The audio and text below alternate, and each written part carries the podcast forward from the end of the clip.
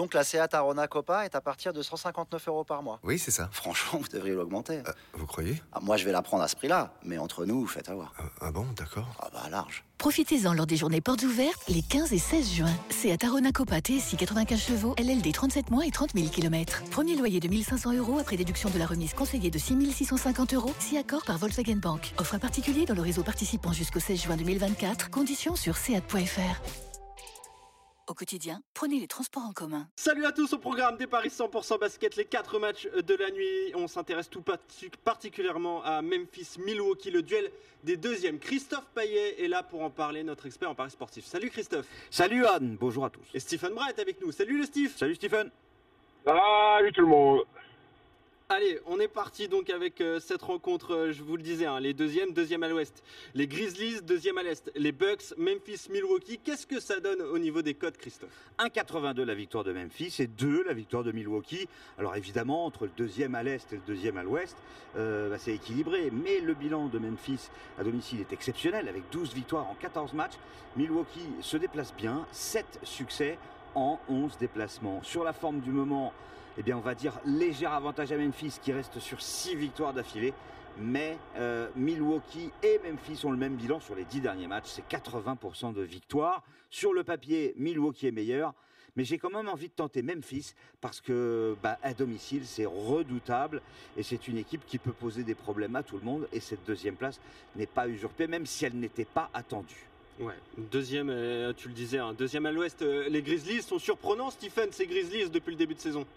Ouais, ouais, ouais, surprenant oui et non, parce qu'il reste déjà sur une belle saison euh, l'année dernière. C'est une équipe qui est jeune, qui est pétillante, emmenée par la future star euh, Jamorant, la future star NBA, enfin qui est déjà une star, mais qui, qui, qui, est amenée à prendre le, lead sur, sur, sur, la ligue. Meneur de jeu ultra spectaculaire. Ils ont récupéré Jared Jackson, qui avait loupé pas mal de matchs, qui a fait 8 comptes lors de la dernière rencontre. Maintenant, les Bucks, c'est quand même une équipe qui est ultra solide, bien en place, qui se connaît par cœur. Euh, avec un joueur bah, qui marche sur la ligue, hein, le grec qui est euh, troisième ou quatrième saison consécutive, qui fait partie des prétendants au titre de MVP. Chris Middleton est rentré, il a tardé à retrouver son rythme de croisière, mais il a mis 20 points lors du dernier match. Brook Lopez est prétendant au meilleur défenseur de l'année, il est monstrueux. Drew Holiday est toujours là. Je pense qu'il y a plus d'armes du côté des Bucks, même oui, si jouent à domicile. Moi je, vois, moi, je vois bien une victoire des Bucks à l'extérieur.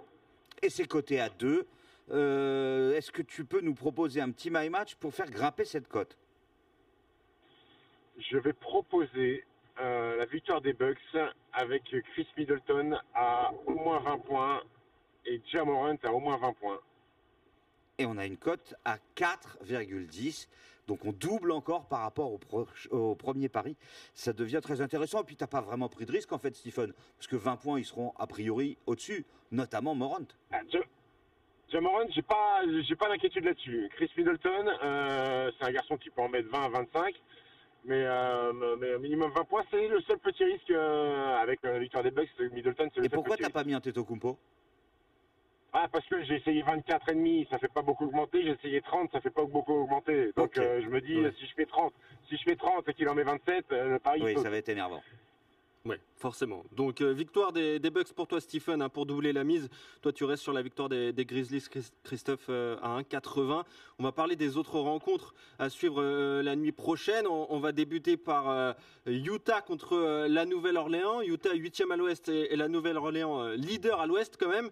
Qu'est-ce que ça donne au niveau des codes, Christophe 2 pour Utah, 1,82 pour la Nouvelle-Orléans, que je vois gagner à l'extérieur. Cette équipe est quand même leader, un peu à la surprise générale quand même. Et alors que Utah, euh, on n'attendait pas si bien, mais euh, ils sont dans le top 8. tu les vois continuer, les Pelicans, euh, sur, la, sur le parquet du Jazz, Stephen? Écoute, c'est une possibilité. Maintenant, il leur manque euh, Brandon Ingram, qui est out depuis quelques matchs et euh, son arrêt a été prolongé. Donc ça, c'est un vrai coup dur. Maintenant, il y a un garçon qui euh, montre l'étendue de, de son talent qu'on attendait, mais qui a longtemps été blessé. C'est Zion Williamson qui bah, la marche sur la ligue avec son physique imposant. C'est une sorte de... Et là, ça va parler à Christophe Payet. C'est une sorte de Charles Barkley, nouvelle génération. Zion Williamson. C'est un petit, cubique. Petit gros. Exactement.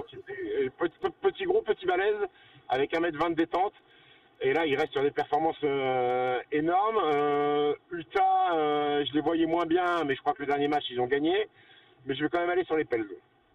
1,82 à l'extérieur. Vous êtes d'accord sur cette euh, rencontre euh, Les Clippers contre Phoenix, les Clippers 6e à l'ouest, euh, les Phoeni- Phoenix 5e à l'ouest. Qu'est-ce que ça donne là au niveau des codes, Christophe?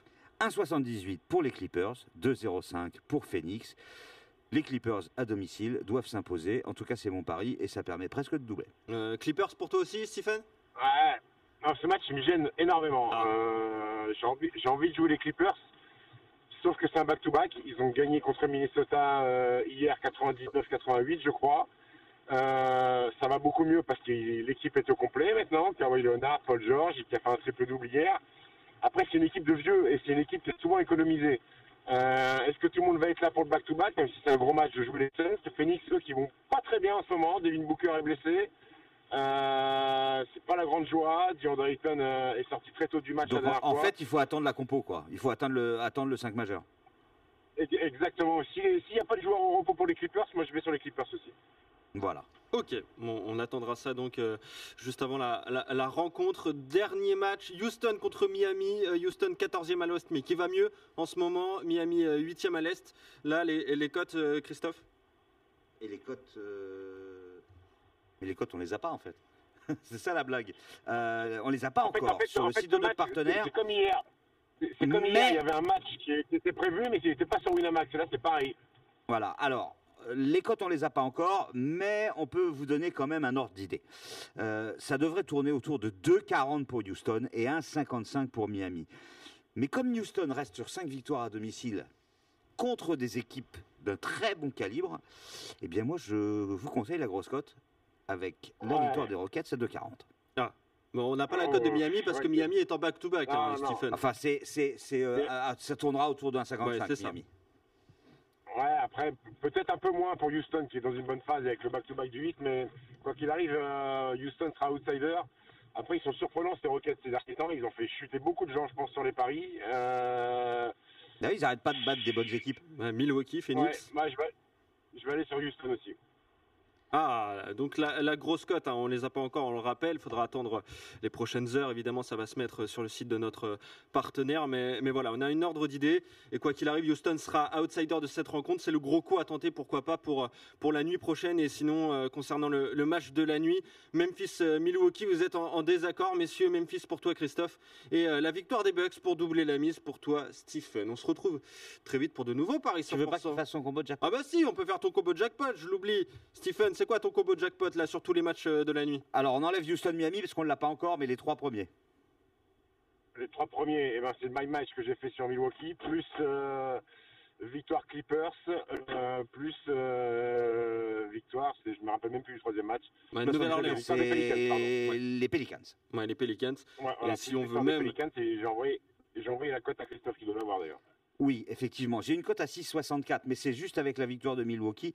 Donc, euh, elle va être évidemment supérieure. Ce sera plutôt 12-13, puisque euh, le my match de Memphis-Milwaukee à était à 4,10. Voilà. Et si vous rajoutez en plus euh, la victoire de Houston plus tard avec la cote, forcément ça va encore plus grimper et encore plus euh, jackpot. Euh, Ah oui, là, on merci. sera pas loin de 30 là. Bah ouais, c'est ça. Merci messieurs, on se retrouve très vite pour de nouveaux paris 100% basket. Salut Christophe, salut Stephen. Ciao à tous Salut à tous. Ciao, ciao.